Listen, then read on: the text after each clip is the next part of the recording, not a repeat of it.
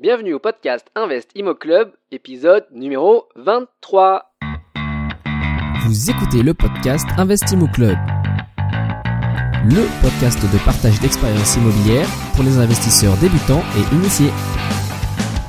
Si vous cherchez à apprendre les astuces et les stratégies pour bâtir votre patrimoine, mais aussi les erreurs à ne pas faire, vous êtes au bon endroit.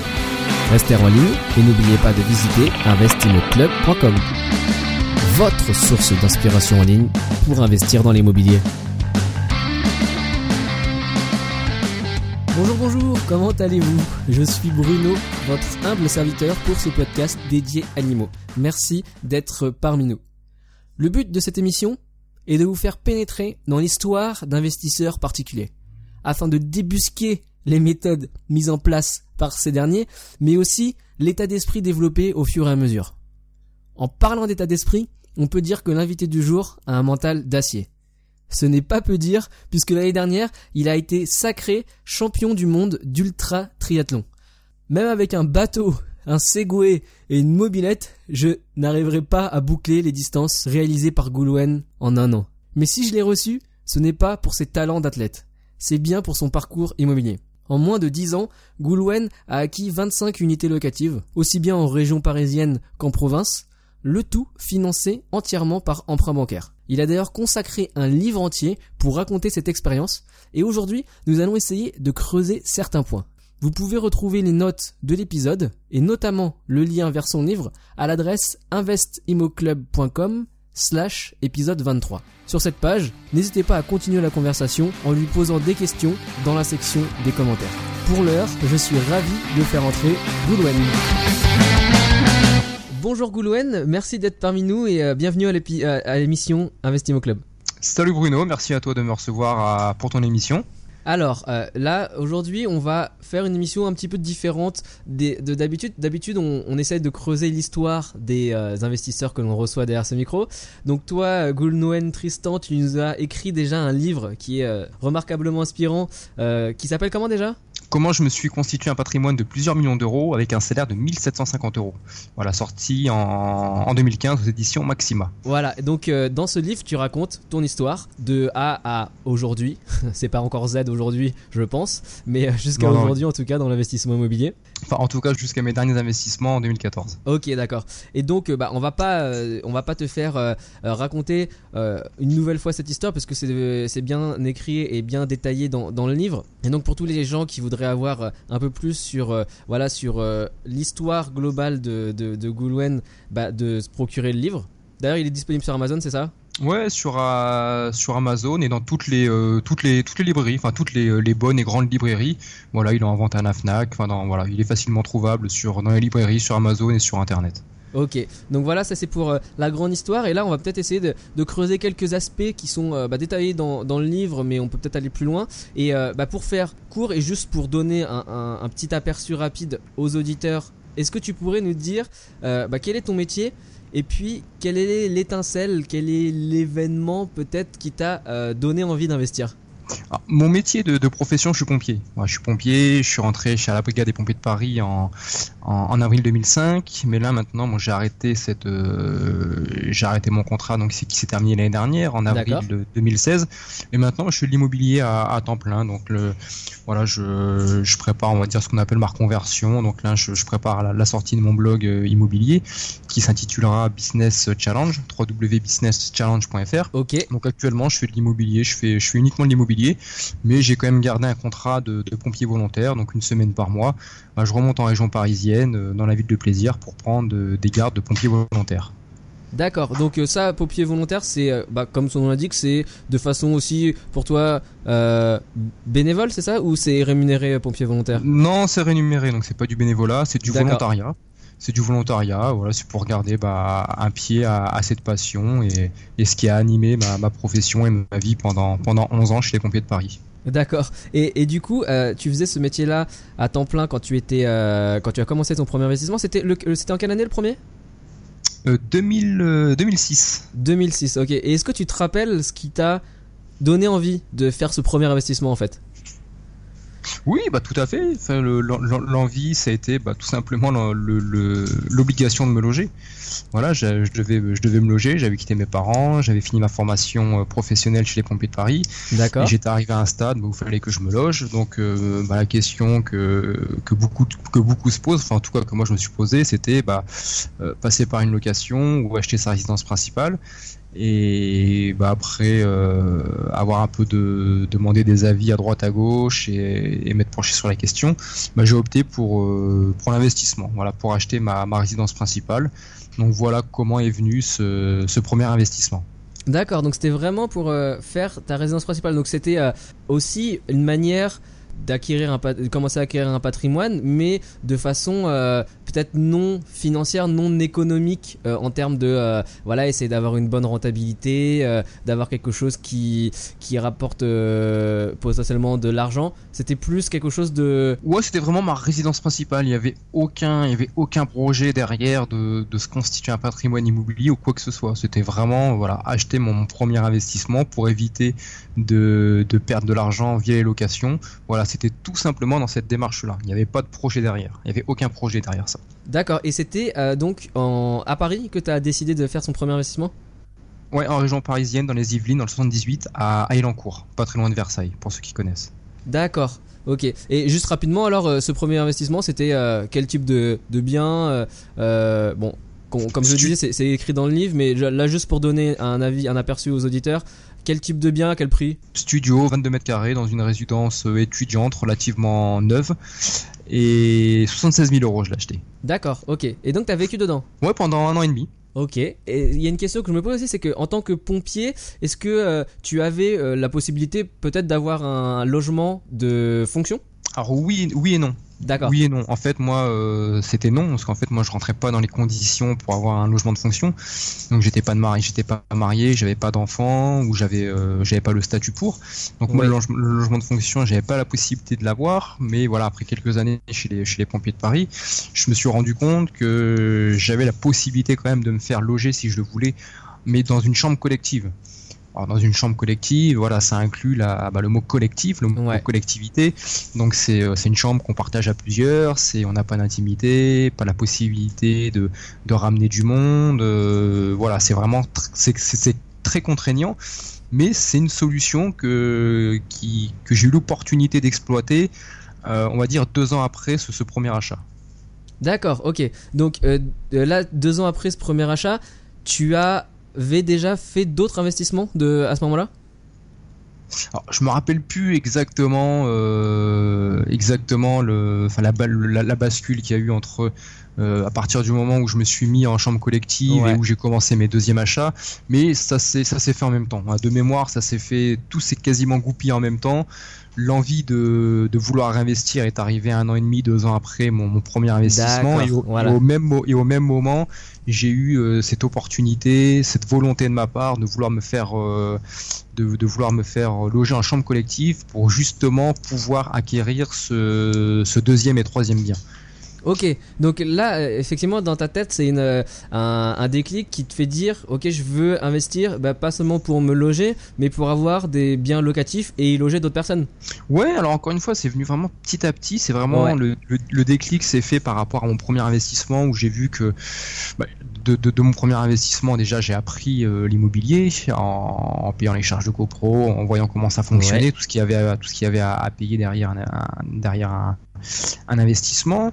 Et de là j'ai vu que je m'en sortais bien, que c'était relativement très facile. Et en regardant un peu le prix du marché euh, dans le quartier, bah, j'ai eu l'opportunité d'en acheter deux autres euh, à moins cher que, le, que, que mon premier. Et je me suis dit pourquoi pas, pourquoi pas en acheter deux autres et, euh, et les mettre en location. Voilà, pourquoi pas. Et il y, a y cette opportunité de me faire loger en chambre collective qui est arrivée aussi. Voilà, tout, tout est c'est en- c'est enchaîné. Et, et j'ai sauté sur cette occasion euh, et que je n'en regrette absolument pas et qui m'a fait par la suite découvrir bah, un monde euh, de l'investissement bien plus grand. Ouais, effectivement. Donc ouais, c'est intéressant de- d'avoir euh, cette euh, approche au final où ça a été un petit peu des, euh, des réalisations d'opportunités qui, qui te sont euh, passées sous le nez et puis euh, dans lesquelles tu t'es lancé sans Ouais. forcément y avoir euh, planché pendant des années à, ce, à cette idée-là, quoi. Non, non, moi je suis quelqu'un de très opportuniste, je m'intéresse à tout, j'aime bien... Ouais, je m'intéresse à tout et j'aime bien...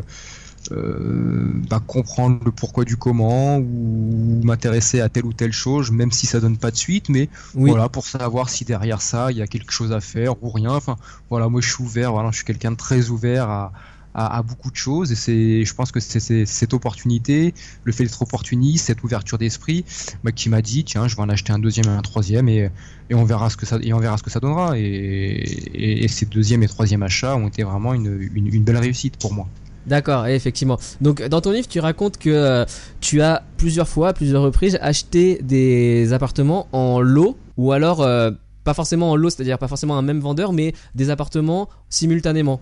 Euh, aujourd'hui, tu as combien 25 unités en tout? C'est c'est ça le chiffre? C'est ça, oui. Donc, euh, euh diviser euh, soit des appartements seuls, soit des biens dans des petits immeubles de, rapport, ou des gros immeubles Tout à fait. Et où, où est-ce qu'ils sont répartis aujourd'hui ces, ces différents biens? Alors une euh, moitié-moitié entre la région parisienne et le, sud de la France. Donc il y en a une partie dans les, dans les Yvelines, euh, Elancourt, Fontenay-le-Fleury. Euh, j'en ai du côté du 92 à Clichy-la-Garenne, 93 Noisy-le-Grand. Et, mes immeubles, c'est Béziers et Perpignan. D'accord, ok. Et tu les gères aujourd'hui tout seul en direct, c'est bien? Alors 90%, on va dire oui, c'est moi qui gère qui gère tout, on va dire. Euh, pour tout ce qui est changement, pour tout ce qui est changement de locataire, euh, ça c'est souvent des agents immobiliers qui, euh, qui s'occupent de ça. Et après moi derrière, je reprends la, la gestion locative.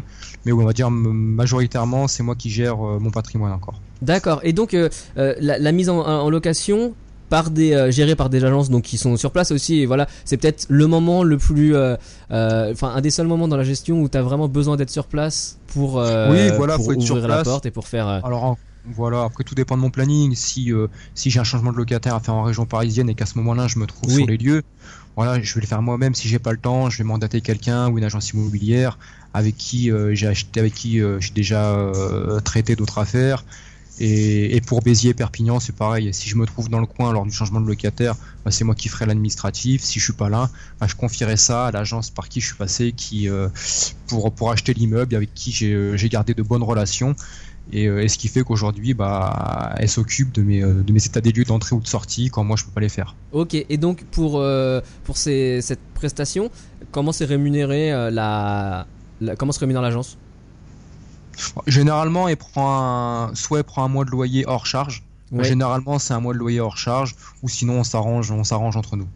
D'accord, ok. Donc elle, elle, fait une, une, une opération one shot, on va dire, lorsqu'il y a un, changement de locataire. Après le reste de l'année et de la gestion, euh, la maintenance, euh, la résolution des, problèmes ou des travaux, ça c'est toi qui le gardes.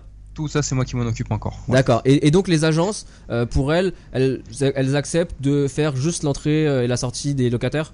Bah, toutes les agences en fait ne, le font pas parce que ça leur c'est souvent du travail, c'est souvent beaucoup de travail pour eux et c'est pas niveau temps, énergie, argent, c'est pas rentable.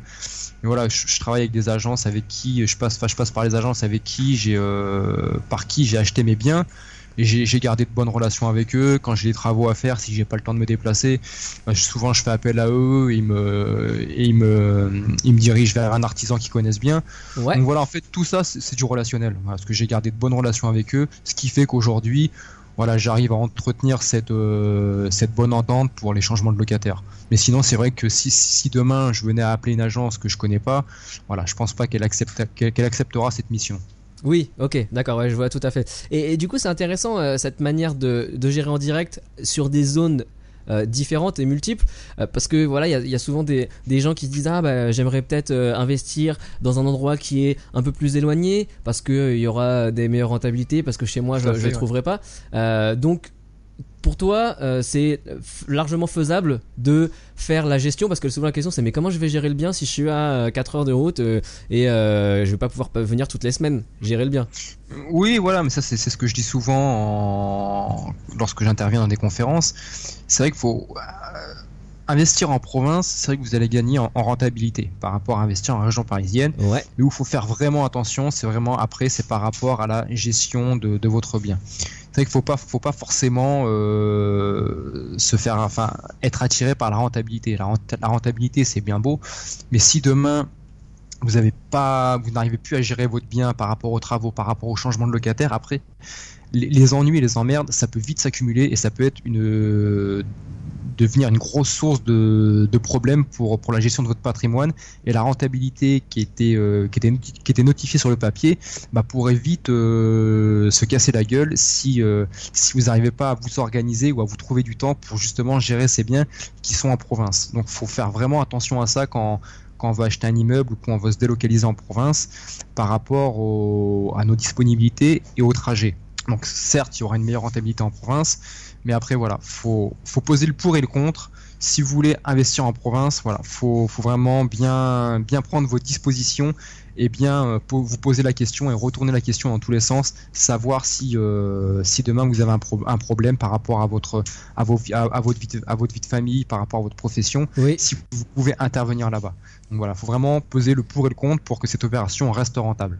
D'accord. Parce que toi, typiquement, dans ton, euh, par rapport à ton parc de 25 biens, euh, sur les 25 biens, combien tu, tu, dans, combien tu vas physiquement chaque année pour, euh, je sais pas, pour faire un point, pour gérer un problème, pour rencontrer un locataire, pour rencontrer un artisan? Je, je sais plus trop. Enfin, les statistiques, je les avais faites. Euh, ces dernières années, beaucoup moins. Parce que ces dernières années, j'ai eu beaucoup moins de, de changements de locataires. Il, y a eu des, il y a eu des années où j'ai eu, euh, je crois, ma, ma, plus grosse année, ça a dû être 12 ou 12 ou 13 changements de locataires dans la même année. Ouais. Donc là, c'était vraiment sport. Ça devait être en 2009, je crois, ou 2011. ouais. mais, euh, mais là, ces dernières années, c'est plutôt 2 trois, deux, trois changements de locataires euh, par an. Donc ça s'est euh, ça s'est calmé.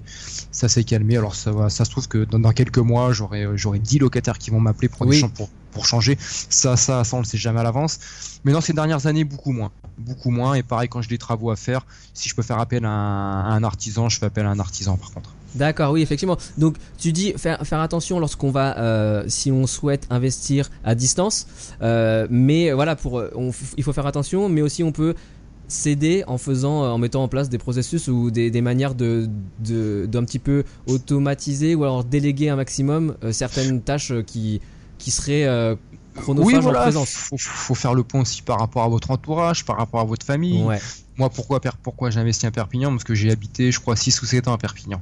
Donc, j'ai, moi, j'ai mes parents qui sont, qui sont sur place, j'ai de la famille qui est sur place. Donc, mes parents m'ont déjà euh, bien aidé pour, euh, pour soit aller récupérer des loyers, soit pour aller euh, voir une petite réparation. Voilà, même s'ils n'ont pas même s'ils n'ont pas forcément le temps de s'occuper de mon patrimoine et qui sont pas forcément bricoleurs, le fait qu'ils soient sur place, ils m'ont déjà, ils m'ont déjà bien aidé, ils m'ont déjà évité de faire quelques allers-retours. Donc il y a cette, euh, il y a ce point, il y a ce point que j'ai pris en compte. À Béziers, j'ai mon meilleur ami qui habite à Béziers. Moi, j'habite à Toulouse maintenant, donc Toulouse et Béziers, c'est à, même pas deux heures de route. Oui, d'accord. Donc, voilà, c'est, euh, j'ai fait ça aussi par rapport à, mes connaissances et euh, par rapport aussi à ma, à ma zone géographique.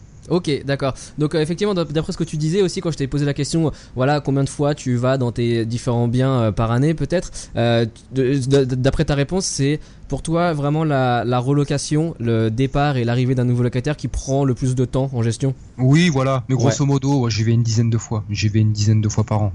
Ok, donc tu as, comme, comme, on disait, des appartements indépendants et des immeubles, euh, des biens dans des immeubles. Oui. Euh, entre ces différents typologies de biens, euh, voilà, quel est un peu ton, ton retour sur, sur ça Et quelqu'un qui voudrait investir, commencer à investir et qui se dit, voilà, qui pourrait avoir l'opportunité de soit faire des appartements individuels, soit des petits immeubles, qu'est-ce que tu conseillerais Et toi, si c'était à refaire, est-ce que tu ferais la même chose euh, ouais, c'est une bonne question. Euh, il n'y a, pas de, a pas de recette magique. Il n'y a pas de recette magique entre, entre acheter un, studio en copropriété ou non, entre acheter un immeuble ou non. Il n'y a, y a pas forcément un, produit qui est mieux que l'autre. C'est encore une fois, la priorité, ça va être vous. Ça va être votre situation. Ça, ça va être euh, savoir. Euh, l'objectif que vous allez donner à vos investissements immobiliers. Je prends le cas, du, j'ai commencé par les, par les studios en, copropriété. Donc les studios en copropriété, j'ai, euh, j'ai investi euh, pendant, pendant 8 ans. En, dans ce type de bien pendant, pendant, pendant, plus de 5 ans pardon pendant plus de 5 ans dans, dans ce type de bien je n'étais très content quand, quand vous avez des problèmes de la copropriété bah vous avez rien vous avez rien à, vous occuper. C'est la copro qui, qui gère tout. Vous, bah, il faut juste payer, euh, payer les factures. Ouais. Mais bon, voilà, pour, des petites, pour des studios, c'est des, des, les charges de copro, c'est euh, par mensuellement, c'est 75-80 euros par mois. Bon, ça peut monter à 100 euros parfois. Ouais. Mais bon, voilà, c'est euh, à part payer, à part mettre la main à la poche, c'est facile à gérer. Après, un immeuble, après, je suis passé par, euh, par l'achat d'immeubles. Voilà. Et dans ton livre, tu le dis, c'est euh, entre guillemets, il y a un moment où tu t'es dit, bon, bah, plutôt que de faire trois, d'acheter trois appartements indépendants dans trois peut-être immeubles différents, je vais essayer de faire trois biens dans un même bâtiment, donc d'acheter un immeuble. Ouais, voilà, donc j'ai acheté des immeubles. Encore une fois, les, les immeubles, donc sur le papier, c'est toujours pareil. Il y, a les, il y a le papier et il y a la réalité. Sur le papier, un immeuble, c'est beaucoup plus rentable c'est beaucoup mieux qu'acheter en copropriété. Déjà un immeuble, vous à la base vous achetez en lot, donc le fait d'acheter en lot, bah, vous achetez au, prix du mètre carré, au prix du studio, vous achetez vous achetez ça beaucoup moins cher, surtout en province. Moi les les, euh, les appartements que j'ai achetés en région parisienne, euh, je les achetais à peu près 4, entre 80 entre 55 et 85 000 euros. D'accord. Et les et les immeubles, je les ai achetés entre 85 et 95 000 euros. Donc on va dire presque le même le même prix que mes studios en région parisienne. Donc je les ai achetés beaucoup moins cher et, et dans, dans chaque immeuble j'avais 3-4 studios voire même un garage pour certains. Mais donc sur le papier, oui, sur le papier, c'est tip top un immeuble. Vous n'avez pas de charge de copro à payer. Il suffit d'avoir euh, deux loyers, euh, enfin 50% des loyers qui rentrent oui. pour que votre crédit soit, soit remboursé. Le reste, c'est du bonus, c'est du cash flow. Donc tout ça, c'est bien. Mais encore une fois, l'immeuble, voilà, faut pas voir que la rentabilité, faut pas voir que le cash flow, faut, faut pas voir que tout ça. Il y a plein d'autres choses à prendre en considération quand on va investir dans un immeuble. Un, immeuble par rapport aux, charges de copropriété. Moi, j'ai eu plusieurs problématiques dans mes, euh, dans mes, euh, ça fait maintenant que 10 ans que j'investis et que je gère mon patrimoine. Parmi toutes les problématiques que, que j'ai eues durant ces 10 dernières années, en, 2011, après avoir acheté 14 euh, appartements euh, via des copropriétés, ouais. j'ai commencé à un peu à m'essouffler, on va dire financièrement, et j'ai eu pas mal de, charges de copropriété pour des ravalements de, parties communes à payer, et j'avais pas forcément toute la trésorerie pour payer tout ça. D'accord. Mais l'avantage d'une copropriété, c'est voilà, si vous que vous ayez l'argent ou non, quoi qu'il arrive, votre locataire ne sera pas impacté parce que les réparations, les réparations seront faites. Alors vous aurez des charges en retard. Moi, ça m'est arrivé d'avoir peut-être 8 mois de d'avoir 8 mois de, charges en, retard. D'accord, oui, effectivement, tu le racontes dans le livre. mais voilà, mais que j'ai payé, que j'ai payé, que j'ai payé, euh, que j'ai payé plus tard, bon, avec quelques quelques frais de dossier supplémentaires. Ouais. Mais quoi qu'il arrive, les réparations étaient faites et mes locataires n'étaient absolument pas impactés. Pour eux, c'était totalement transparent. D'accord. Quand vous achetez, quand vous achetez un immeuble et que vous avez ces mêmes soucis, vous rencontrez les mêmes soucis, bah, votre locataire, vous n'allez pas l'appeler, lui dire, bah attendez, euh, Monsieur X, euh, Monsieur Durand, euh, là il y a une canalisation d'eau qui a, qui a, pété, vous avez plus d'eau, j'ai pas de trésorerie, les réparations, je pourrais les faire que dans 8 mois. Non, là c'est pas possible. Quand vous achetez un immeuble, si vous avez un problème, les réparations, elles doivent être illico presto. Votre, locataire, il peut pas se permettre d'attendre. Donc investir dans un immeuble, c'est super, vous, y gagnerez en rentabilité. Par contre, assurez-vous, avant de vouloir faire cette démarche d'investir dans un immeuble, d'avoir suffisamment de trésorerie pour pouvoir combler à ce que j'appelle, enfin, aux imprévus, au delta imprévu. Je peux vous garantir que le delta imprévu, quand, on se lance dans l'investissement immobilier, bah, le delta imprévu, il coûte cher et on s'y attend jamais. C'est un delta qu'on prend jamais en compte dans sa trésorerie et c'est ce, delta qui coûte le plus cher. Donc acheter un immeuble, c'est bien, mais assurez-vous d'avoir suffisamment de trésorerie pour pouvoir euh, subvenir à toutes les problématiques que, pourrait avoir votre immeuble dans le futur. Ouais, effectivement, à des, potentiels gros travaux majeurs. Et en fait, euh, tu parles du, delta d'inconnus, mais euh, voilà, y a, au final, euh, et c'est quelque chose qui a été voilà publié sur sur Investimo Club, c'est le fait de considérer, comme tu dis, les grosses les gros postes de dépenses qui sont au final prévisibles. Par exemple, comme tu parlais, réflexion des parties communes ou un ravalement bah voilà, on sait qu'un ravalement, euh, ça va être euh, devoir être effectué euh, peut-être à 10 ans, 15 ans ou, 20 ans. Et donc, combien coûte un ravalement pour l'immeuble eh bah, Diviser ça par année et de voir bah, combien il devrait être pertinent d'économiser pour pouvoir prévoir le ravalement euh, dans X années. Donc vraiment essayer de provisionner en fait euh, pour euh, les dépenses. Alors là je parle du ravalement, mais peut-être changement de toiture, euh, réfection des parties communes, rénovation du, de la plomberie dans, dans, un, dans, un, dans, dans les appartements, etc. Ça c'est vrai Ouais, que voilà. Tout à fait, c'est vraiment un budget qu'il faut prendre en considération, mais c'est vrai que c'est un budget quand, et c'est qui, qui généralement qu'on enfin, occulte. Ouais. voilà, qu'on pense vraiment pas mettre de l'argent de, de côté par rapport à tout ça. Parce qu'encore encore une fois, on se dit, bon, c'est vrai que l'avantage aussi de l'immeuble par rapport à la copro, c'est la copro, à partir du moment que c'est voté, c'est voté. On peut plus faire marche arrière. Et, et qu'un immeuble, bon, votre immeuble, vous le connaissez, vous le voyez, bon, vous voyez que la façade est, est pas forcément très jolie.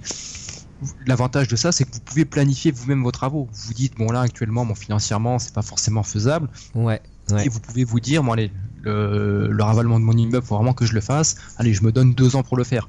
Donc pendant deux ans, l'avantage de l'immeuble, c'est que voilà, vous allez pendant deux ans, vous allez pouvoir vous mettre euh, tous les mois un peu d'argent de côté pour pouvoir vous le payer le, le temps voulu quand vous aurez suffisamment d'argent. Donc ça, c'est encore l'avantage d'avoir des immeubles, c'est que vous gérez vos travaux à votre convenance. Il n'y a rien qui vous est obligé, il n'y a, aucune personne qui va vous dire, voilà, au- ce mois-ci on fait ça ou on, ou on fait ci. Voilà, c'est c'est vous qui, euh, qui êtes le maître de, de ce que vous voulez faire ou non pour votre immeuble. Mais encore une fois, si vous avez des deltas imprévus qui vous tombent euh, comme ça du jour au lendemain, des gros travaux qui vous tomberaient Ouais. pour votre immeuble, il faut savoir euh, être réceptif, il faut savoir les, anti enfin, les anticiper, il faut savoir être ça. réactif par rapport à tout ça. Ouais, effectivement, c'est plus de liberté, mais aussi plus de responsabilité. Tout à fait, c'est en- c'est entièrement ça. Tu bien résumé la, chose.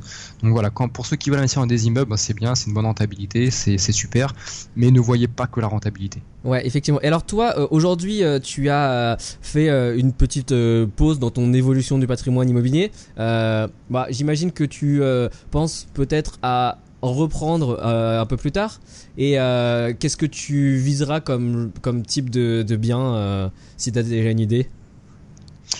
Oui, voilà, bah, comme je le dis aussi lorsque je fais des conférences, c'est en fait quand, quand on investit, quand on veut investir à, on va dire à grande échelle, c'est bien d'investir, mais euh, de faire des paliers d'investissement. Moi, j'ai fait un premier palier d'investissement en, en 2011, où je me suis, où j'ai arrêté d'investir pendant deux ans. Là, t'avais combien de biens? Quat- 14, c'est ça? J'avais 14, j'en avais 14 en 2011, et après, euh, non, j'en oui, j'en avais 14. 14 J'en avais 14 en- appartements euh, individuels type euh, petite surface, c'est ça? Voilà, Ouais. j'en avais donc 14 en 2011. Là, j'ai fait un premier palier où j'ai fait un, où j'ai j'ai pris un peu de temps bah, pour, pour pour me former surtout parce que je m'étais pas vraiment forcé en, en- formé en immobilier avant de avant ces 14 appartements. D'accord. Donc j'ai pris le temps un peu de me poser, de, de regarder un- Consolidé, ouais. voilà, de, de, de me consolider, de regarder un peu un- avec euh, de plus près ma comptabilité pour savoir ce qui leur sortait. Et, et c'est justement bah, le fait de m'être posé pendant plus de deux ans. bah, j'ai euh, le fait de, de, de lire ma comptabilité, j'ai vu qu'en fait les charges de copropriété, ça me coûtait 1100 euros euh, par mois sur tout mon patrimoine. Donc Ok. je me suis dit 1100 euros, c'est quand même un sacré budget. Et c'est là en fait que qui m'est venue l'idée, en surfant sur internet, sur Loger, tout ça, en m'ouvrant à plein de choses sur l'immobilier, bah, je me suis aperçu que, que des immeubles en fait ça coûtait pas si cher que ça et ça pourrait me faire économiser ces 1100 euros par mois. Ouais, ouais. Donc voilà, ces deux ans, ces deux, ces, ces deux ans de pause m'ont permis de- d'apprendre beaucoup de choses sur l'immobilier, de orienter mes investissements vers, euh, vers, vers autre chose, de prendre une, autre voie dans l'immobilier.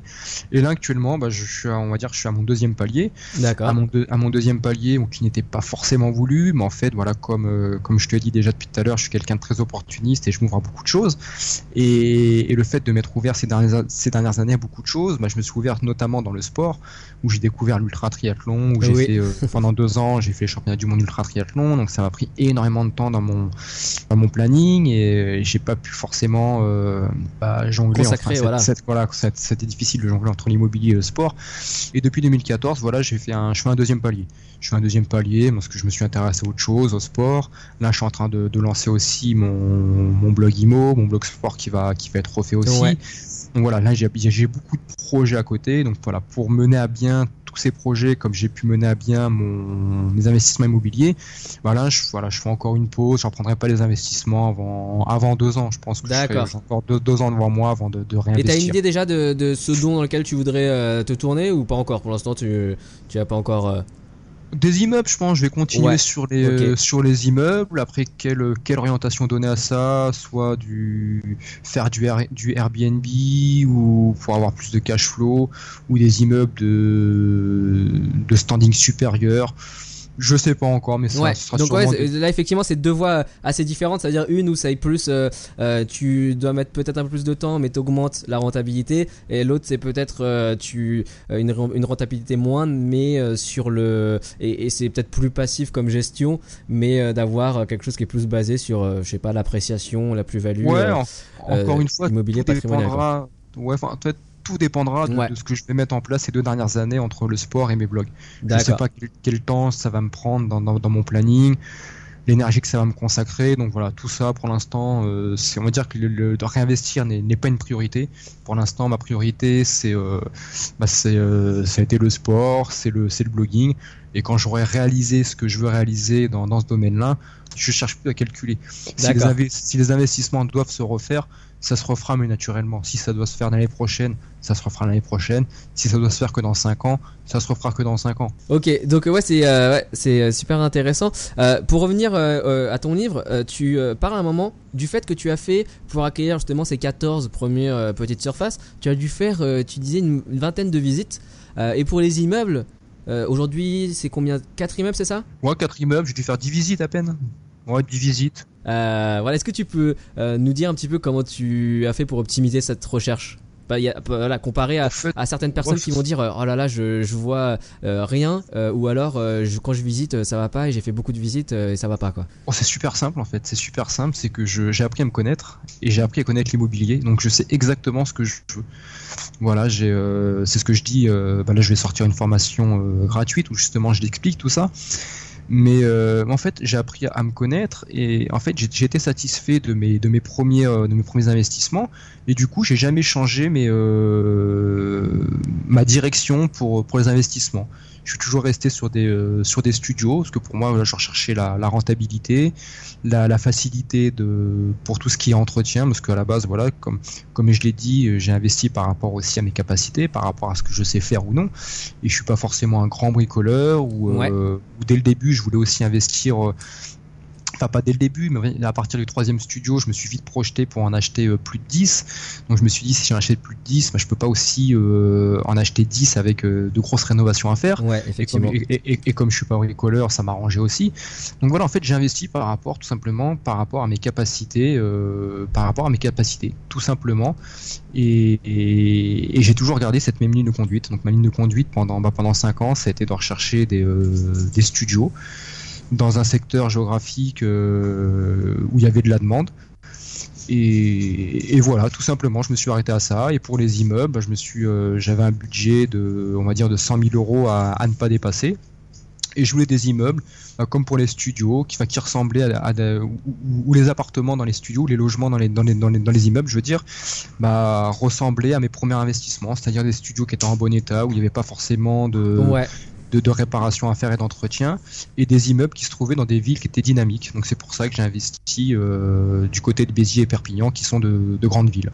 d'accord. Et euh, tu, euh, tu avais euh, sur les 14 appartements studios euh, une rentabilité d'à peu près moyenne combien? Oh, c'est dans, ouais, j'ai plus forcément les chiffres en tête, mais c'est du 15% à peu près. Entre 12, entre 12 et 15%. En 12 brut. et 15% avec une partie euh, en Ile-de-France. Donc euh, ça En c'est- Ile-de-France, c'est du 8% à peu près. Euh, Je suis entre, ouais, je suis à 8, 8-10% en brut. D'accord. Donc, effectivement, tu as pu trouver, et, d'après ton expérience, toi, ça a été assez aisé de trouver des biens avec cette rentabilité-là en Ile-de-France? Oui, bah, c'était facile. C'était, euh, enfin, moi, j'ai pas, j'ai pas forcément galéré. Quand, quand on veut, on peut. Je suis quelqu'un d'opportuniste. Après, Ouais. j'ai, j'ai cherché sur, euh, j'ai, rien inventé. Hein. J'ai, euh, j'ai, utilisé les outils qui étaient à ma disposition, des outils que tout le monde a. Ouais. C'est-à-dire, j'ai, euh, bah, essentiellement travaillé avec l'application Se Loger. Donc, l'application Se Loger, c'est vrai que je l'ai, comme je dis dans mon livre, je l'ai retourné un peu dans tous les sens. Je me suis amusé avec. J'ai appris l'immobilier avec et bah, toutes mes recherches, je les ai presque trouvées via via cette application Se Loger. Et enfin voilà pour mes pour mes recherches. Ouais, donc c'est intéressant parce que beaucoup de personnes disent ouais, dans en Ile-de-France, euh, je vais jamais trouver de biens avec des bonnes rentabilités. euh, et euh, bah voilà, tu as la preuve que au final, tu as su en trouver. Peut-être que tu as été vraiment scotché à l'application, tu étais très réactif. c'est pour ça que tu as réussi à trouver des biens Ouais, voilà, se loger, c'est j'y allais plusieurs fois par jour, une à deux minutes, juste pour voir si j'avais des alertes ou voilà pour être pour être le premier s'il y avait de nouvelles alertes. Mais trouver trouver des biens, c'est euh, c'est facile. Bon, il y, y, en a qui il y en a qui vous diront, oui, mais t'as fait ça en 2008, en 2010 ou en 2012, Ouais. maintenant c'est plus possible. C'est toujours possible. Celui qui veut trouver un studio en région parisienne à moins de 70 000 euros, il le trouvera. Voilà, c'est euh, faut s'autoriser. Moi, je me suis autorisé à trouver des biens à moins de 60 000 euros, je les ai trouvés. La personne qui veut s'autoriser, la personne qui veut les trouver, elle, elle les trouvera. Voilà, la personne qui les trouve pas, c'est- qui les trouve pas, c'est qu'elle a pas cherché, Ouais, ou voilà, qu'elle est, enfin, qu'elle est pas opportuniste, ou qu'elle, euh, enfin, je sais pas comment elle se débrouille dans ce cas-là. d'accord. Alors, euh, bah, pareil, tu disais, voilà, il y a des biens en région parisienne, il y a des biens dans des villes euh, qui sont des villes de province. Euh, dans certains de tes euh, logements, il y a des loyers qui sont payés en partie par la caisse d'allocation familiale, la CAF. Euh, Ouais, tout à fait. Bah, en tant que propriétaire, toi, quel est ton avis sur ces aides? Euh, Est-ce que les gens qui en bénéficient euh, diffèrent des, gens, des locataires qui n'en bénéficient pas? Et puis, euh, voilà, est-ce que tu aurais euh, potentiellement des anecdotes ou des choses auxquelles faire attention par rapport à la CAF, au loyer payé par la CAF? Ouais, il y a beaucoup de choses à prendre en considération par rapport à la CAF. Alors moi, pour, euh, pour ta, ta première question, la CAF, j'en suis très très satisfait. C'est un, on va dire, c'est presque un gage de, de sécurité. On est sûr qu'avec la CAF, on sera payé tous les 5 du mois. Contrairement à un locataire qui n'a- qui n'aurait pas la CAF, bah, si dans le contrat de bail on a marqué le 5 du mois, bah, rien ne l'oblige. C'est parce que c'est marqué sur le papier qu'il paye- payera le 5 du mois que vous aurez le, le- que vous aurez le, le loyer le 5 du mois. Ça peut arriver qu'il qu'il vienne le 10, le 15 ou, pas- ou qu'il vienne pas du tout. Ouais. C'est pour ça aussi qu'il faut prendre des assurances loyers impayés. Mais pour en revenir à la CAF, non, moi la CAF c'est euh, très bien, vous êtes payé le 5 de tous les mois, il y a, y a jamais de retard. Après par rapport à la CAF, il faut faire attention.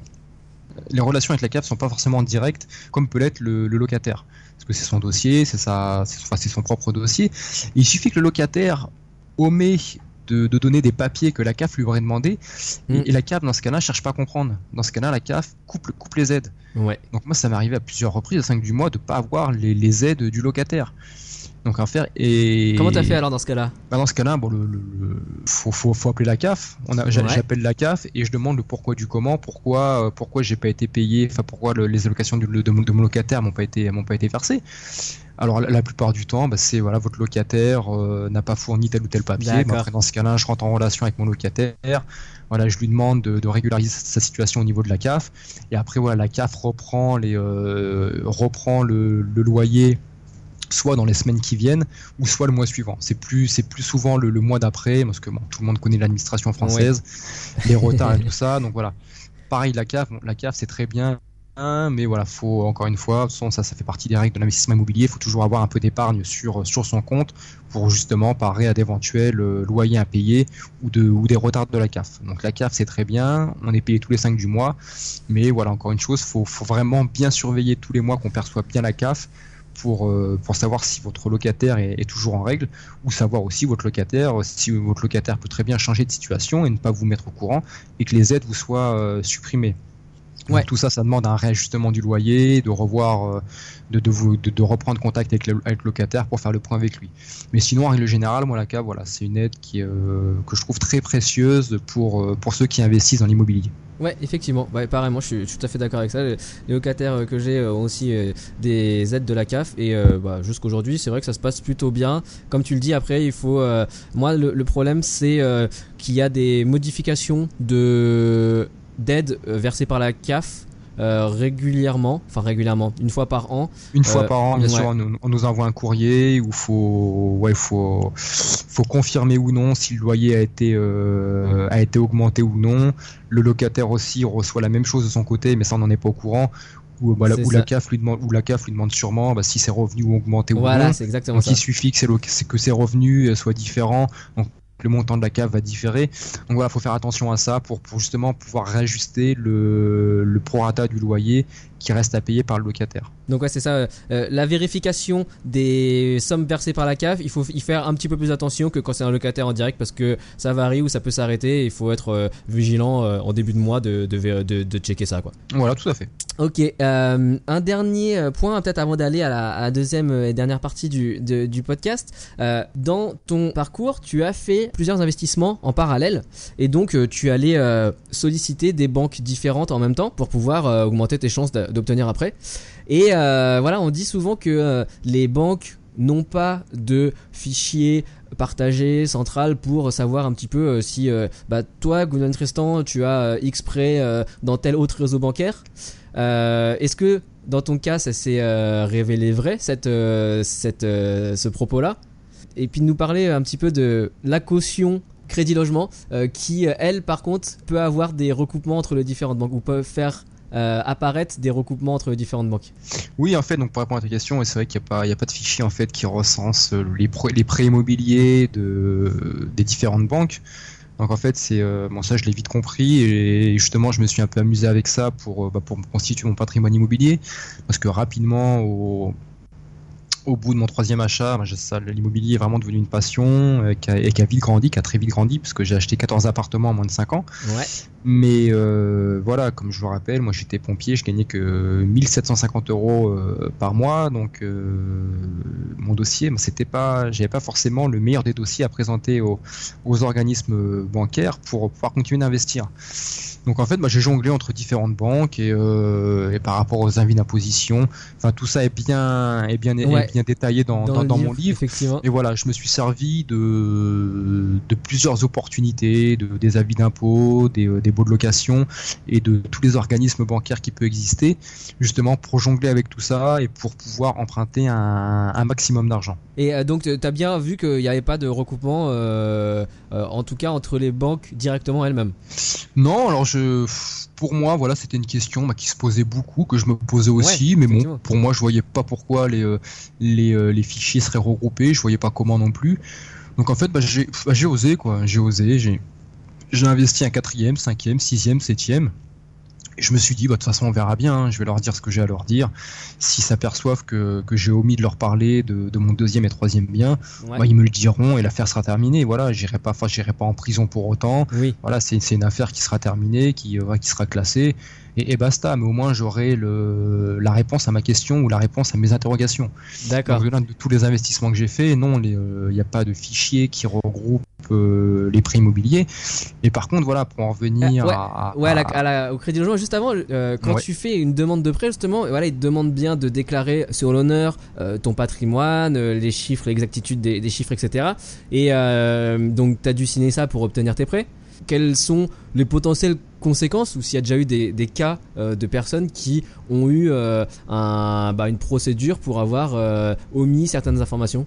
Non, enfin pas à ma connaissance. Après voilà, après faut, faut, faut, encore une fois faut rester logique. Oui. je vois pas, vois pas pourquoi la banque viendra annuler le, prêt tant que tous les mois vous régularisez, vous honorez votre prêt immobilier. le fait d'annuler le prêt, bah, la banque aurait tout à perdre parce que moi elle perdrait les intérêts, enfin elle perdrait beaucoup de choses. Donc tant que la banque, tant que pour, tant que pour la banque, tant que, tant que pour la banque ça reste transparent et que tous les mois euh, vous payez vos mensualités, elle, elle viendra pas vous chercher des, euh, des noises. Hein. Donc ouais, juste expliquer ce que c'est le crédit logement déjà euh, par rapport à un prêt et puis euh, comment ça, ça a fait recouper des informations? il, y a, bon, il, y a, soit l'hypothèque, soit on passe par une hypothèque, soit on passe par un, le crédit logement. le crédit logement, bon, il y en a plusieurs. Il y a crédit logement, il y a la CCF. il y a vraiment plusieurs organismes. L'organisme le, le, plus connu, c'est crédit logement. Donc en fait, vous avez soit l'hypothèque. Donc moi en fait, mes premiers biens, je suis passé par une hypothèque. Donc l'hypothèque en fait, pour, pour faire court, c'est en fait c'est la banque qui prend ses responsabilités. C'est-à-dire que si demain vous pouvez plus euh, honorer vos, vos crédits, bah, c'est la banque qui va faire elle-même les démarches pour euh, soit pour saisir votre bien, soit pour faire une procédure pour récupérer ce que vous, ce que vous leur devez. Et, euh, et un organisme de caution, donc comme Crédit Logement, en fait, c'est la banque là se détache de tout fait, c'est même pas elle, en fait, c'est même pas la banque, quand vous allez leur présenter vos dossiers de prêt, qui va dire oui ou qui va dire non. Elle, dira sûrement un oui de principe, mais le oui, sera, appuyé par un organisme de caution. Et si l'organisme de caution dit oui, la banque à 100% dira oui. Si l'organisme de caution dit non, alors ce sera la banque de prendre ses responsabilités et là ce sera plus compliqué d'avoir son prêt. Parce qu'en fait un organisme de caution, bah, ça permet à la banque en fait d'ouvrir les parapluies. Voilà, de, de, se dire, de se détacher de tout, de se dire si vous plus votre prêt, bah, en fait la, la, banque se détache de tout et c'est l'organisme de caution qui fera elle-même les démarches bah, pour saisir votre bien, pour récupérer l'argent. Mais en tous les cas, l'organisme de caution remboursera la banque. elle, elle, la banque, elle a, elle a plus intérêt à passer par un organisme de, de, de caution que prendre une hypothèque. Et en fait, pour en revenir à ta question des, des organismes de, de, de, crédit, donc les organismes de crédit, par contre, là, c'est, euh, national. Donc eux, ils, euh, eux, les ils organismes de garantie, ouais. ouais. De, de, garantie, de garantie. Eux, ils ont connaissance. Euh, admettons, si vous avez, euh, si, vous êtes pas, si vous êtes passé par Crédit Logement avec le Crédit Agricole, ouais. bah, Crédit Logement aura votre dossier Crédit Agricole. Et si vous repassez euh, par Crédit, et si vous repassez par la Société Générale et que, vous, et que la Société Générale malheureusement travaille aussi par euh, Crédit Logement, bah, en, en envoyant votre simulation à Ouais. Crédit Logement, si vous n'avez pas euh, parlé à la, à la Société Générale de vos biens au Crédit Agricole, bah, Crédit Logement va alerter la Société Générale en leur disant hop, attention, là, il y a le dossier que, que vous nous avez transmis n'est pas cohérent par rapport au, au dossier euh, Que l'on a en interne, ouais. Et- que l'on a en interne, parce qu'on a déjà Monsieur Tristan qui est déjà euh, qui possède déjà tel ou tel bien dans, notre ouais. banque. Donc c'est comme ça que. Toi, ça t'est arrivé donc à un moment. Ça, ça m'est arrivé. Voilà, après je le savais en, en connaissance de cause. Ça, je savais que ça que ça finirait par m'arriver. Ça m'est Ouais. arrivé lors de mes investissements d'immeubles. Alors je sais plus avec quel organisme euh, ça m'est arrivé, mais oui, il y a une affaire qui s'est euh, qui s'est clôturée avec un organisme bancaire parce qu'ils ont eu connaissance par un organisme de caution que j'avais euh, d'autres biens que je leur avais pas signalés. Donc du coup, bah, ça s'est arrêté là. Et voilà, c'était bah au revoir monsieur. euh, voilà, enfin ça s'est arrêté là, tout simplement. Donc effectivement, d'après ton expérience et d'après ce que tu nous racontes, il n'y a pas forcément euh, de, on va dire, châtiment, de, de procédure, de répréhension contre toi, même lorsque tu t'es fait euh, euh, découvert par une banque, quoi. Non, non. Après, encore une fois, ça c'est vraiment mon expérience à moi. Voilà, effectivement. Après, voilà, ça c'est ma propre expérience, c'est mon propre vécu. Après, voilà, je suis, euh, ça se trouve, il y a d'autres personnes qui ont, enfin, je sais qu'il y a beaucoup d'autres personnes parce que c'est, on va dire que c'est monnaie courante de, de pas forcément tout déclarer pour continuer d'investir. Mais ça se trouve, il y a d'autres personnes qui ont connu d'autres péripéties ou d'autres problématiques par rapport à leur, euh, à leur banque. Voilà. Après Ouais. ça, voilà. Encore une fois, moi je n'ai pas connu, mais ça, ça reste ma propre expérience. Ok, excellent. Euh, du coup, si tu veux bien, on va passer à la dernière section de l'épisode. Ouais, bah ça marche. C'est l'heure de passer aux questions de comptoir. Alors, nous voici dans la dernière section, euh, dans laquelle je vais te poser quatre questions que j'ai l'habitude de poser à chaque invité. Et la première Ouais. d'entre elles, donc, euh, est est-ce qu'il y a un livre que tu recommandes souvent? Alors, il y a ton livre, et je le dis directement. Comment je me suis constitué un patrimoine de plusieurs millions d'euros avec un salaire de 1750 euros? Est-ce que euh, tu aurais un, un autre livre justement que celui-ci, euh, que, le, que le tien, euh, que tu recommanderais? Alors, euh, je recommande pas forcément de, de livres. Après, je, je parle des livres bah, qui, euh, ouais, qui ont pu m'inspirer ou Ouais. dont l'histoire ou dont, j'ai apprécié l'histoire. Moi, il y a tous les parcours. Il y a Olivier Seban, son livre Tout le monde mérite d'être riche, qui, euh, voilà, qui a le mérite d'être, lu. Il y a le livre de, le premier livre que j'ai lu, ça a été Elise Franck. Comment je suis devenu rentier en 4 ans. D'accord.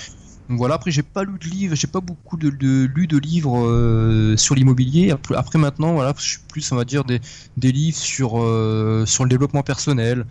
Alors j'ai découvert dernièrement le, le livre de, de Magny et Sam, Le muscle du bien-être. Enfin voilà, le, je- le muscle du bien-être? Le muscle du bien-être, ouais, c'est un super livre. De, Ok. Alors les de- deux premiers de- que tu nous as dit- que t'as- dont tu as parlé, Olivier Seban et Sprock, on les a déjà eu à plusieurs reprises dans l'émission. Donc euh, effectivement, c'est des livres qui ont inspiré euh, des gens. Mais euh, là, ce qui est, ce qui est, ce qui est bien, si tu as un livre qui a jamais été recommandé, on va prendre peut-être celui-là comme, comme livre intéressant à recommander aux, aux auditeurs. Donc le muscle du Ouais, bien-être. bah, le, le muscle du bien-être de, de, de Magny et Sam. Sam. Et donc pourquoi, pourquoi ce livre? Parce qu'en fait, y a, je me suis aperçu dans, dans l'investissement immobilier, comme dans les quelques séminaires que, que j'ai pu faire, c'est que les, les, gens, euh, déjà, il y a très peu de gens il y a très peu de gens qui, euh, qui investissent après avoir été à un séminaire. Il y a beaucoup de gens qui, qui collectionnent les séminaires, j'appelle ça les collectionneurs, enfin les collectionneurs des séminaires, qui font énormément de séminaires. En fait, quand, quand on se trouve dans un séminaire, on est super bien. On a autour de nous une centaine de personnes qui veulent avancer dans la même direction, qui sont positives, on est, on est au top. Et par contre, quand on retourne chez nous, quand, on retourne- quand chacun retourne chez soi, bah, on retourne, voilà, on n'a peut-être pas forcément les, euh, les- les- autant de personnes positives, on retrouve la négativité de certaines personnes, on retrouve nos soucis, tout ça, et tout ça, bah, ça vient se mettre au-dessus de, de, de, de tout ce qu'on a pu voir et apprendre euh, lors de ce séminaire. Si on n'agit pas dans, dans, les jours qui viennent. Et tout ça, bah, ça s'effondre. Tout le potentiel, toute, toute l'énergie qu'on a pu avoir sur ces, dans, dans, ces séminaires, dans ces, dans, ces journées euh, d'échange et d'apprentissage, bah ça, ça part à la trappe. Ça Ouais. part à la trappe et nos soucis reviennent. Effectivement. Et en fait, et le, le muscle du bien-être, bah c'est euh, c'est un peu c'est du développement personnel. Et en fait, c'est là où les gens se n'investissent pas assez sur le développement personnel. C'est vraiment voilà en- envoyer un message aux gens de dire voilà vous, vous avez investi enfin vous avez investi dans une dans, dans une conférence dans un séminaire vous avez appris plein de choses vous avez été motivé tout ça et maintenant faut mettre en application directement euh, ce que vous avez appris il y a une citation que, que j'ai appris il y a peu de temps, c'est la, la connaissance sans l'action n'est pas la connaissance. Et ça, il y a beaucoup de gens qui font l'erreur par rapport à ça. C'est qu'ils ont une connaissance, ils apprennent une connaissance, mais ils la mettent pas en application de suite. Et si vous la mettez pas en application de suite, cette nouvelle connaissance, alors elle va finir aux oubliettes. Vos soucis vont prendre le dessus par rapport à tout ça. La négativité ambiante de la société et, des gens que vous pouvez côtoyer vont reprendre le dessus sur tout ce que vous avez pu apprendre. Et voilà, et les, et les 500 euros ou les 1000 euros que vous aurez pu investir dans, ce- séminaire bah, partiront, euh, partiront à la trappe. Donc c'est pour ça, il faut vraiment apprendre à se connaître, à muscler euh, ouais, ce qu'on appelle le muscle du bien-être, pour justement passer à l'action après les, euh, les conférences, passer à l'action après les, les séminaires, pour, euh, pour que cette connaissance devienne du concret. Euh, et appliqué. Ouais, effectivement, c'est très intéressant ce que tu dis euh, sur le fait que voilà, on- je pense que c'est important aussi, en plus de- d'avoir des formations sur l'immobilier, d'avoir des formations sur euh, bah, sur le développement personnel, sur soi. Euh, beaucoup de beaucoup de, de barrières en fait sont pas tellement euh, des barrières techniques ou sur l'immobilier, mais c'est plutôt des barrières psychologiques que l'on a dans nos têtes et qui font Oui, qu'on n'investit pas. Tout le monde, tout le monde a la capacité d'in- d'in- d'investir, tout le monde a les connaissances. Voilà.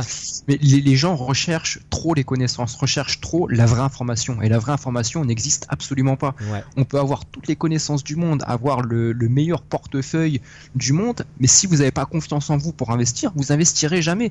Bon, il y a des gens qui sont bien plus pointus que moi en immobilier Mm. et pourtant qui n'ont jamais investi. Ouais, c'est exactement ce que j'allais dire. ouais. J'ai rencontré des gens qui avaient un, un savoir théorique qui était euh, énorme et quand je leur ai demandé si du coup que- quel patrimoine ils avaient, ils disaient ah bah j'ai pas encore commencé à investir. Ouais, moi je prends souvent l'exemple des, des agents immobiliers. Les agents immobiliers, Ouais. c'est des professionnels de l'immobilier. C'est eux qui ont vraiment, on va dire, presque la, la bonne parole, ceux qui connaissent tous les décrets, les lois. Enfin, voilà, ils sont obligés de suivre ça à la lettre. Ils font des, des, des, des états des lieux d'entrée, de sortie, des ventes, des achats à longueur de journée. C'est leur métier. C'est des professionnels de l'immobilier. Et pourtant, je me suis aperçu, bah, à mes débuts en investissement, moi, ce qui me bloquait un peu pour, euh, pour investir, c'est que je me disais, bah, je vais jamais pouvoir trouver cette bonne affaire. Parce que cette bonne affaire, c'est d'abord l'agent immobilier qui va la trouver. Ouais. automatiquement, si, si, s'il trouve que c'est une bonne affaire, bah, il va se la garder pour lui.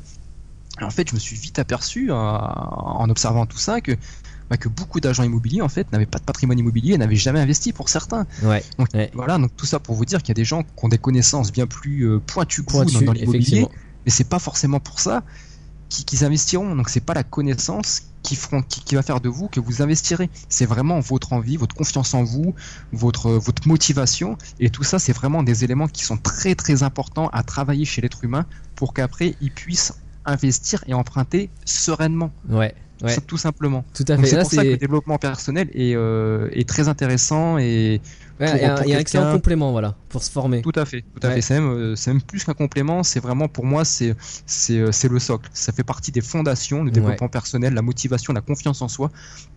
Quand vous aurez suffisamment confiance en vous, que vous serez suffisamment motivé, l'investissement après, ça va se faire naturellement, que vous ayez ou non les connaissances suffisantes. Donc la confiance en soi, et la motivation, euh, s'autoriser à faire des choses, s'autoriser à arriver, s'autoriser à prendre, à être heureux, s'autoriser à, investir, s'autoriser à avoir 10 appartements si vous le voulez. Bah voilà, ça, fait partie de la confiance en soi et c'est vraiment le socle. Et un investissement, ça commence par ça. Ouais, c'est pour ça que le développement personnel, c'est très important. Et pour les, les auditeurs, euh, on avait eu un, un, un- un invité qui s'appelait Léonard euh, l'épisode 10 et qui disait justement que ce qu'il a lui fait euh, le déclic pour commencer à investir, c'est qu'il avait été voir un, un spécialiste de la programmation neurolinguistique, la PNL, euh, La PNL, tout à et, fait, et ouais. que ça lui avait vraiment permis de passer euh, la première étape quoi. Donc Ouais, euh, tout à fait. C'est très intéressant voilà, de, de, développer cette branche-là en, parallèle de développer la théorie et les concepts de l'immobilier en même Tout à fait. Ok, deuxième question. Euh, on dit souvent que c'est en se trompant qu'on apprend. Euh, alors est-ce que toi, il y a une erreur euh, ou voilà l'erreur principale que tu regrettes d'avoir fait, mais en même temps qui t'a appris et sur laquelle tu voudrais alerter les auditeurs? Une erreur majeure, peut-être au moment où tu as débuté dans l'immobilier? Bah non, en fait, j'ai pas eu d'erreur quand j'ai commencé j'ai pas fait forcément d'erreur quand, quand j'ai débuté, ou alors si peut-être euh, si une erreur on va dire, bon, qu'on n'a pas forcément été une, mais euh, l'erreur c'est de vouloir euh, à un moment donné, c'est pour mon je plus pour mon 11e ou 12e euh, appartement, j'ai acheté un studio à, à, rénover dans le but de de, de faire une, une plus-value plus intéressante. On va dire la petite erreur que j'ai faite, c'est que je me suis engagé dans un achat avec travaux à faire, alors que j'avais à ce moment-là, j'avais pas forcément une épargne très florissante. Je devais avoir tout juste 10 000 euros d'épargne. Et en fait, voilà, ce que je veux vous dire aux gens, ça c'est ça c'est très important. Déjà, quand vous voulez vous lancer dans l'investissement immobilier, avant de vous lancer dans l'investissement immobilier, commencez par épargner. Commencez par vous faire ce que j'appelle moi une route de secours. Ça c'est très important. Donc, il faut vraiment avoir une épargne solide. Enfin, une épargne solide. Tout dépend. Tout dépend quelle direction si vous voulez donner à vos investissements immobiliers. Non, effectivement, si toi, tu avais déjà 11 appartes et t'avais que 10 000 euros de trésorerie, c'est peut-être euh, euh, un petit peu limite. Par contre, si c'est pour votre premier appart, un studio, 10 000 euros, ça peut être suffisant. Ouais. C'est largement suffisant. Mais voilà, j'ai commencé, euh, je me suis engagé dans des travaux pour un studio. J'ai dû en avoir pour, euh, je sais plus trop, 4000 euros de travaux. Donc j'ai tapé 3-4 000 euros dans ma trésorerie qui était déjà pas florissante par rapport au nombre de studios que j'avais. Donc voilà, ça c'est peut-être l'erreur euh, qui après m'a causé peut-être quelques soucis. C'est faire attention à votre trésorerie par rapport au, à la direction que vous voulez prendre par rapport à votre investissement immobilier. Voilà, faites pas n'importe quoi. Ouais, effectivement. Avoir une trésorerie, avoir une trésorerie, c'est c'est crucial. Donc voilà, voilà, ce serait le, petit message par rapport à ça. Ok, super. Alors troisième question, euh, à part l'immobilier, quels sont tes loisirs? alors mes loisirs, bon, pour ceux qui me suivent sur euh, sur Facebook, pour ceux qui me connaissent, bah, mes loisirs vous les connaissez, hein, euh, c'est le sport, le sport à haut niveau. Ouais. Donc depuis euh, le sport, j'ai toujours j'ai toujours enfin j'ai toujours aimé ça, j'ai toujours eu ça en moi, enfin comme tout le monde on va dire. Hein. j'ai jamais non plus excellé dans, dans le domaine sportif. encore une fois, je vais me répéter, comme je suis quelqu'un d'opportuniste, comme je suis quelqu'un qui m'intéresse à beaucoup de choses, bah en fait ce qu'on appelle la loi d'attraction, bah, il y a beaucoup de choses qui viennent à moi. Et, et comme je m'autorise aussi à faire beaucoup de choses, je me suis autorisé en 2011 à rêver de faire l'Ironman de Nice. Bon, je m'étais déjà autorisé à faire euh, des choses euh, bien plus grandes que ça ou aussi grandes que ça quelques années auparavant, en faisant l'ultra trail du Mont Blanc, en faisant le Tour des Géants, enfin en faisant plein de choses. Et en 2011, ça, ça me faisait vraiment peur. J'avais vraiment la boule au ventre. Moi, je me suis autorisé à faire l'Ironman de Nice. Alors, pour expliquer pour les auditeurs qui ne savent, qui ne savent pas, un Ironman, c'est quoi? Donc, un Ironman, donc c'est un, triathlon, on va dire un triathlon XXL. C'est un triathlon, pour résumer les distances, c'est 3 km 8 de nage, 180 km de vélo et un marathon. Et, voilà, pourquoi ça a été compliqué pour moi Parce qu'à un moment de l'inscription, enfin même, pas, même plus tard, au, moment du départ de la course, je savais nager que vulgairement la brasse et je m'étais acheté un vélo que 4 mois auparavant. D'accord. Et donc voilà, pour faire le lien par rapport à l'immobilier, encore une fois, c'est pas les connaissances niveau capacité athlétique qui feront de vous que vous arriverez à faire quelque chose ou non, c'est votre volonté. Moi, j'avais pas du tout les, euh, les capacités athlétiques, ni le ni l'entraînement. Mais il y avait ma volonté qui était là, mon, engagement avec moi-même, et j'ai tout simplement fini ce premier euh, Ironman, enfin ce premier triathlon, parce que ce premier Ironman était mon tout premier triathlon, et je, je l'ai fini. Et, comme je suis opportuniste, bah, j'ai découvert un monde, et comme je suis opportuniste, c'est qu'on va dire que je suis dans l'échange, que je suis dans le partage. Après, j'ai découvert plein d'autres choses. En, 2000, en 2014, trois ans après, j'ai découvert les championnats du monde d'ultra triathlon où j'ai fait une première, une première course. L'année suivante, en 2015, j'ai fait ma première saison complète en ultra triathlon. Donc, ce qui m'a valu de faire, je crois, 22 ou 24 Ironman, 20 distances Ironman dans la saison. Et j'ai fini premier français et sixième mondial. Et euh, bah après, en changeant eh quelques, ben. quelques, stratégies, en changeant un peu ma logistique, en changeant beaucoup de choses qui n'avaient pas été en 2015, j'ai refait la même saison en 2016. Mais là, j'étais, j'ai décroché la place de numéro 1 mondial et j'ai été champion du monde d'ultra triathlon bah, l'année dernière, en octobre dernier. Effectivement, et c'est euh, bravo parce que c'est vraiment euh, impressionnant. en chiffres, parce que je sais que tu avais publié Combien de, de kilomètres de vélo, de, de nage et de, et de course t'as réalisé dans cette année euh euh, Attends, je, je, ressors ma calculette, mais j'ai fait à peu près, j'ai fait une distance de uniquement dans l'ultra triathlon, sans prendre les disciplines à côté, la course à pied ou, ou le vélo. Ouais. Juste en, en, en, en ultra triathlon, euh, j'ai fait ouais, 125 km de 125 km Nage. de nage. En, en vélo, j'ai fait environ 6000 km de vélo. Et en, et en course à pied, j'ai fait euh, 5500 km à peu près. de- Ok. de course à pied. Non, c'est on- quand tu dis ces distances-là, on peut dire euh, ah d'accord, t'as fait un tour du monde euh, euh, en avion en fait. non, tout Ouais, ça tu ouais, l'as non, fait à, la force de tes de tes de tes membres et de tes de tes muscles quoi. voilà, et de ma volonté. Ouais, et ta volonté surtout comme comme tu le dis quoi. Et ok, c'est c'est impressionnant. Cette année, tu tu as mis une pause sur cette euh, oui, bah, cet comme, aspect-là. comme pour l'i- comme pour l'immobilier, on va faire on va faire un petit palier de, de, de pause, non pas parce que je suis fatigué, non pas parce que je suis blessé ou non pas parce que je suis je suis rincé de tout ça. Mais voilà, comme je te l'ai dit au début, bah, j'ai des objectifs dans le blogging, j'ai des objectifs dans enfin dans dans d'autres choses que j'ai envie de développer. Et euh, bah, c'est euh, cette discipline prend énormément de temps parce qu'il faut savoir que toutes ces courses se font à, à l'étranger, il n'y a pas de course en France. Ok. Donc, durant ces deux dernières années, bah, j'ai euh, j'ai fait un peu le tour du monde entre le Mexique, les États-Unis, la Hongrie, la Slovénie, la Lituanie, euh, l'Allemagne. Enfin voilà, euh, j'ai énormément bougé. Ça a été énormément de, de temps, d'argent, enfin de, de, de tout, de tout ça. Donc Ouais. refaire une saison, j'aurais souhaité refaire une saison cette année, mais euh, c'est pas possible par rapport à mon à tous les projets que je suis en train de- mettre en place. Donc au lieu de mettre toute l'énergie que j'ai pu mettre ces deux dernières années dans l'ultra triathlon, bah, je vais juste transférer cette énergie dans le blogging, la transférer dans, dans des formations, la transférer à, à véhiculer un, un message, à, à partager mes, mes connaissances pour ceux qui seraient dans le besoin ou pour ceux qui seraient euh, pour, pour ceux qui seraient intéressés tout simplement. Ok, excellent. Et alors, dernière question. euh, Ouais. À ton avis, qu'est-ce qui sépare une personne qui réussit dans l'investissement immobilier d'une personne qui échoue ou ne commence jamais? Alors, bah, comme on l'a un peu évoqué, Ouais. euh, comme on l'a un peu évoqué tout à l'heure, euh, il va y avoir les formations. Il va y avoir les, les formations. Il va y avoir tout ce qui va être les attraits du développement personnel, Ouais. c'est-à-dire la confiance en soi, la motivation. Il y a beaucoup de gens, comme je te l'ai dit, bah, qui ont, qui ont suffisamment de connaissances, qui ont, qui ont suffisamment d'épargne pour commencer, mais qui seront Ouais. bloqués parce qu'elles n'ont pas confiance en soi, parce qu'elles sont pas assez motivées, ou des personnes qui se connaissent pas du tout, ou qui sont trop entourées par des électrons négatifs euh, qui leur euh, bah, qui leur gâchent leur positive attitude. Des gens qui peuvent leur dire non mais ça va être compliqué, et au final comme ces gens, comme ces personnes n'ont pas forcément confiance en soi, bah, elles, se di- elles ont plus tendance à écouter ce que j'appelle les électrons négatifs que positifs Ouais. Ouais. il va y avoir déjà cet aspect-là. Après, quelqu'un qui va, qui va, qui va investir, mais dont son investissement sera pas forcément euh, aussi bien qu'une autre personne qui, qui Ouais. se serait lancée dans les investissements à une, à une même période. Bah, ça peut être tout simplement aussi la formation. Peut-être que la personne qui va pour lequel son, son investissement va bien se dérouler, c'est peut-être la personne aussi qui aura pris le temps d'investir sur soi. Ouais. Ça, c'est vraiment un point que, que négligent énormément les gens. La, la personne, généralement, la personne qui investit sur soi, ça c'est euh, c'est presque du 100%.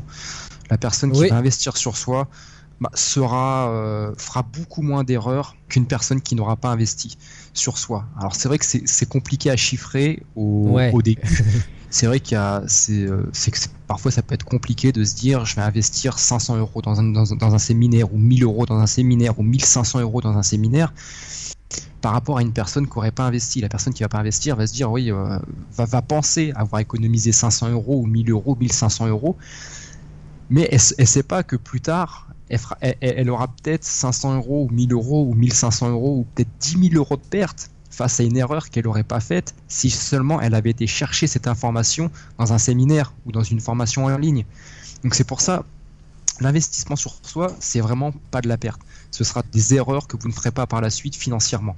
Ouais, effectivement. C'est euh, c'est c'est ce- pour euh, pour conclure un petit peu ce, point-là et par rapport à ce qu'on disait tout à l'heure, c'est vraiment euh, se former sur l'immobilier pour pouvoir éviter de faire les erreurs euh, les plus grossières dans le domaine et en plus se former sur le développement personnel bah, pour mettre en action ces premières euh, connaissances qu'on a apprises dans l'immobilier. Oui, c'est ça. Pour, pour, rés- pour résumer le point par rapport à ta dernière question, voilà, la différence se fera par rapport au développement personnel et de, et de la confiance en soi pour un premier cas et pour le deuxième cas, ça va être vraiment un investissement sur soi.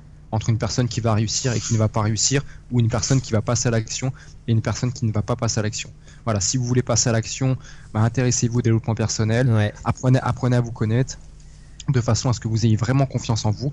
Et une fois que vous aurez confiance en vous, bah, n'hésitez pas à investir dans des formations immobilières. il y en a plein maintenant, des, des formations sur Internet. Ça, beaucoup de gens font, font des formations. Alors attention de ne pas acheter n'importe quelle formation.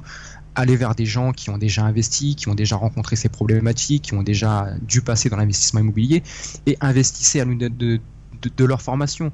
Voilà, ce sera pas de l'argent, ce sera vraiment pas de l'argent perdu et ce sera de l'argent que, vous retrouverez plus tard dans vos investissements. Ok, super. Bon, écoute, euh, merci beaucoup pour euh, pour ce partage de ton de ton expérience euh, qui va un petit peu plus, j'espère, dans le détail que ce que tu as écrit dans, dans, dans le livre. Comment je me suis constitué un patrimoine de plusieurs millions d'euros avec un salaire de 1550 euros.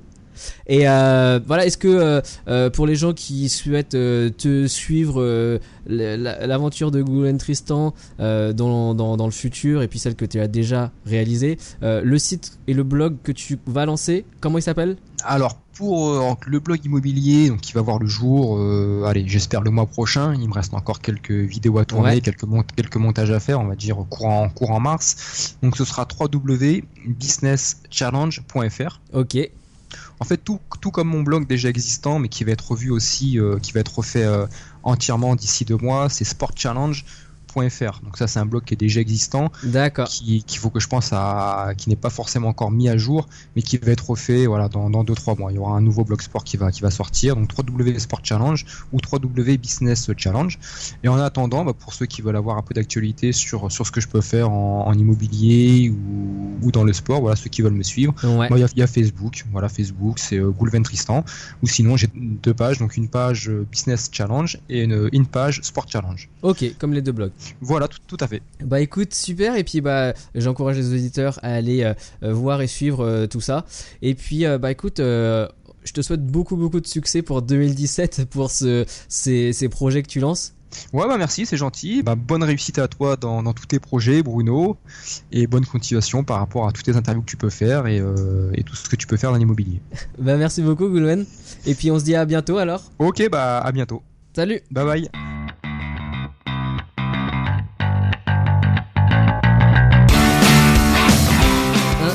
Super épisode en compagnie de Goulven. Que dire? Son parcours est vraiment admiratif. Bien sûr du côté immobilier, mais également du côté sportif. Preuve, encore une fois, que l'important est dans le mental et que le passage à l'action est crucial. D'ailleurs, en parlant de passage à l'action, nous avons lancé un nouveau projet sur Investimo Club. Cela s'appelle le défi IMO. Le principe est de vous pousser en créant une émulation de groupe à signer votre premier compromis de vente en 12 semaines. Chacune des phases contient une leçon et un exercice pragmatique pour passer à l'action pas à pas. Alors si vous êtes prêt à relever ce challenge, rendez-vous à l'adresse investimoclub.com slash défi-imo. Je vous dis à la prochaine. Ciao Vous écoutez le podcast Investimo Club le podcast de partage d'expériences immobilières pour les investisseurs débutants et initiés. Si vous cherchez à apprendre les astuces et les stratégies pour bâtir votre patrimoine, mais aussi les erreurs à ne pas faire, vous êtes au bon endroit. Restez en ligne et n'oubliez pas de visiter investimoclub.com. Votre source d'inspiration en ligne pour investir dans l'immobilier.